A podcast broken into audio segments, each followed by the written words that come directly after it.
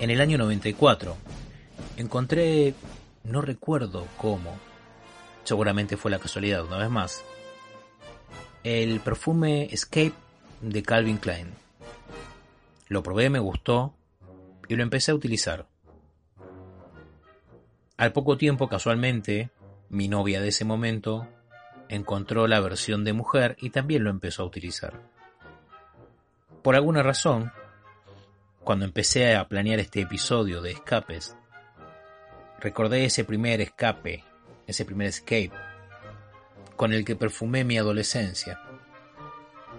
Y tal vez ese es un aroma que me ayuda a escapar al pasado. Este episodio es sobre escapes. Comenzamos con los saludos a los que participaron enviando audios. Que fueron dos, así que no los vamos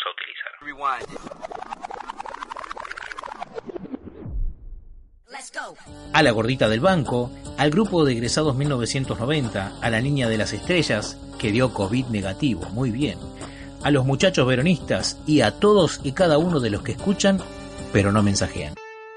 Bueno, y si hablamos de escapes, podemos irnos a los vicios, directo.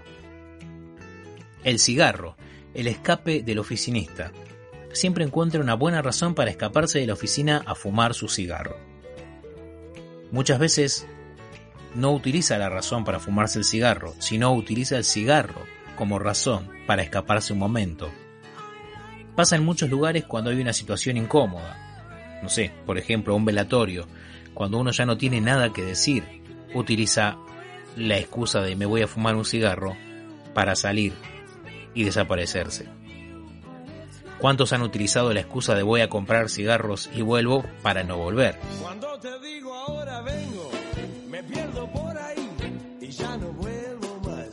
Más. ¿Cuántos han utilizado la excusa de voy a fumar para encontrarse en algún lugar con su amante?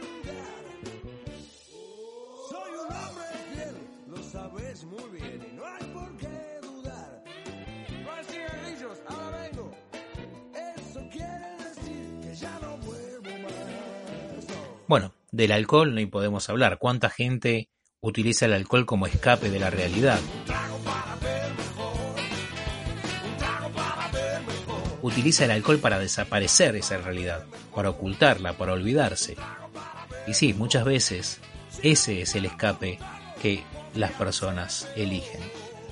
Olvidar, evadir, ocultar todo debajo de la alfombra Lógicamente, muchas veces eso no sucede, muchas veces esas cosas no se olvidan ni se evaden, entonces termina siendo una montaña debajo de la alfombra que vemos permanentemente y termina molestándonos más que el problema real.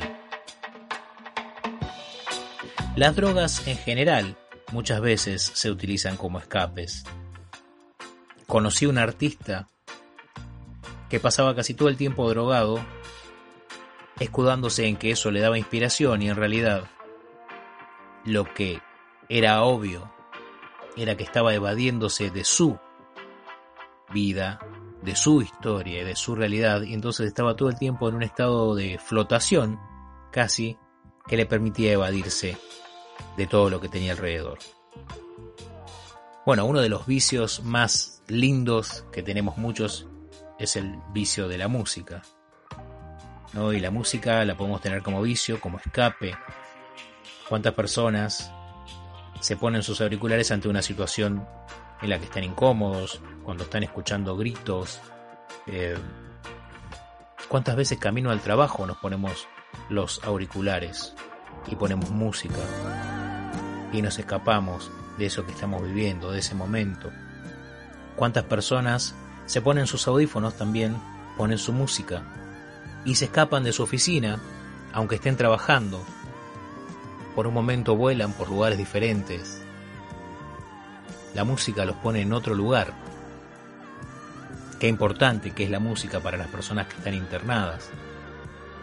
Y más en momentos como este, en el que una internación muchas veces no nos permite siquiera el acceso de nuestros seres queridos. Entonces, qué necesaria que es la música y qué necesario es esa evasión y ese escape de ese lugar donde estamos atrapados. Y hablando de vicios saludables, como diría que es la música, algunas disciplinas como las artes marciales, el yoga, a veces se nos meten en la vida como un vicio. Conozco personas que pasan horas y horas haciendo yoga y no pueden salirse de ahí. Y terminan todos flaquitos, porque muchas veces suplantan algunos otros vicios o algunas situaciones de la vida con horas y horas de actividad. Pasa mucho con los que hacen cualquier tipo de ejercicio. Hay gente que corre muchísimo porque de algo está escapando. ¿De qué? No sabemos, pero cuántas personas corren y corren y corren porque eso también los hace evadirse de la realidad y los lleva hacia algún lugar muy lejos del que en realidad están. Y hablando de escapar y de correr y de realizar actividad, hay mucha gente que no para de tener actividades u ocupaciones. Hay gente que tiene muchísimas carreras porque ocupa su tiempo en estudiar. Es una cosa que siempre me dio curiosidad y siempre dije, cuando alguien estudia mucho, tiene muchas carreras, es porque está tratando de poner su cabeza en otro lado. Tal vez me equivoco, es una teoría mía y como ya saben, la Universidad de Emiliano Minio suele formular teorías sobre ningún tipo de pruebas. Pero es un pensamiento que he tenido siempre. Cuando alguien tiene muchas carreras, para mí está tratando de evadirse de su realidad. Ocupa su mente con muchísimas cosas para no tener que enfrentarse a la realidad y a los problemas diarios. Algunas personas tienen su escape en la meditación, algo que desconozco, realmente nunca pude hacer, no puedo concentrarme demasiado, debería aprender a meditar tal vez simplemente para saber de qué se trata. Si alguien quiere contar de qué se trata la meditación, le estaré agradecido de que me explique. Pero sí conozco gente que eh, utilizaba la meditación para escapar de sus viajes largos aprovechaba ese tiempo para meditar y de paso se evadía del aburrimiento de realizar viajes largos en el transporte público. Era como balancear un poco, ¿no? Esto de medito un poco para quitarme el aburrimiento, pero también para no enloquecer estando en este vehículo cerrado durante tanto tiempo. Y hablando de vehículos y hablando de escapes, Quisiera saber qué es lo que tienen en la cabeza todas esas personas, esa gente que le pone escape abierto a su vehículo. Tanto a los que tienen coche como a los que tienen moto. Los que tienen moto son la raza creo más insoportable del mundo. Sobre todo porque le ponen esos escapes abiertos a esas motos pequeñas. Entonces son como una especie de moscardón agigantado porque ni siquiera suena a moto grande, simplemente suena como un pedo grande. Entonces, ¿qué es lo que tratan de suplantar o de demostrar con ese sonido de mierda? Nunca lo voy a entender. Creo que todos odiamos, ese es uno de los sonidos más odiados del planeta, el del imbécil con moto con escape abierto. Y lo mismo pasa con los que ponen escape abierto a su coche y quieren que su coche suene como un Mustang, pero no quieren o sea, para empezar no todo el mundo tiene para comprar un Mustang o un Camaro, pero aunque lo tuvieran, tampoco tienen para pagarle el combustible al Mustang o al Camaro.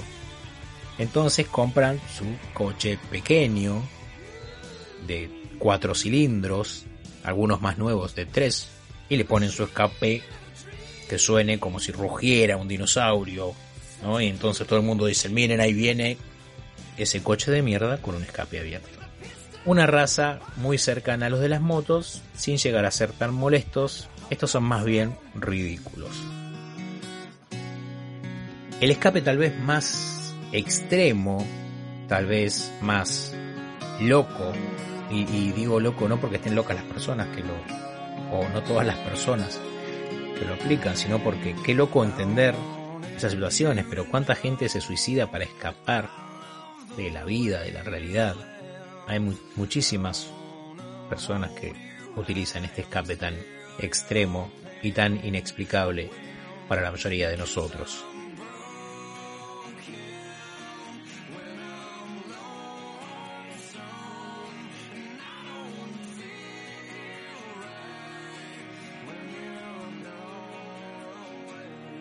Y hablando de puntos extremos, mudarse también muchas veces es un extremo de escape. Y no hablo de los que se mudan por necesidad, los que se mudan bajo amenaza, como aquí bien episodio 2 o episodio 3 hemos contado esto. El amigo Don Chingón, oyente de este podcast, ha tenido que mudarse por necesidad, bajo amenaza de unos delincuentes. Y también hay mucha gente que se muda porque se escapa de la realidad, que es lo que estamos hablando, de algún problema, de algo se escapa, se quiere escapar de sus recuerdos. Me viene a la mente la madre de un amigo que tuve en la infancia, que se tuvo que mudar porque mi amigo falleció en un accidente de tránsito y su familia se mudó a otra ciudad porque su mamá no soportaba los recuerdos en el barrio, en la casa. Se le hizo en un momento tan insoportable que se tuvo que mudar. Bueno, ¿cuántas personas se han mudado después de un desengaño amoroso?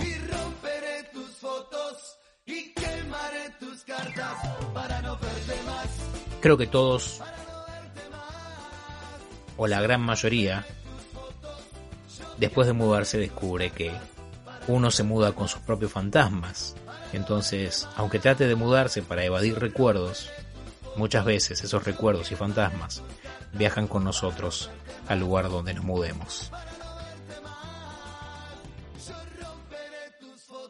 Y podríamos hablar de más tipos de escapes, la comida como escape, sí, pero en el, en el mismo mood que, que las drogas, que el alcohol.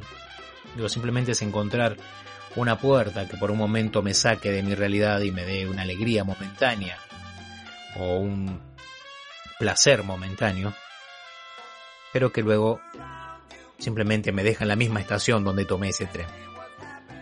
Por último, y esto sí se torna raro, el autor Lobsang Rampa, en el libro, no recuerdo si es El médico del Tíbet o El tercer ojo, menciona que utiliza el desdoblamiento astral como escape de sus torturadores, separando su cuerpo astral de su cuerpo real en los momentos en los que lo maltrataban, lo golpeaban y lo torturaban. Ese es el último escape del que decidí hablar porque justamente me imaginaba si esa persona se sale de su, de su cuerpo y luego no puede volver, qué es lo que pasaría. Y me recordó una frase de la canción Hotel California que dice, tengo que encontrar el pasaje de vuelta al lugar a donde estaba. Me imaginé que uno tal vez logra su desdoblamiento astral y luego no puede volver, entonces ¿en dónde nos quedaríamos? Nadie lo sabe, pero el Hotel California no es mala opción. Me pueden encontrar como Emi Locutor en Facebook, Twitter, Instagram y Spotify.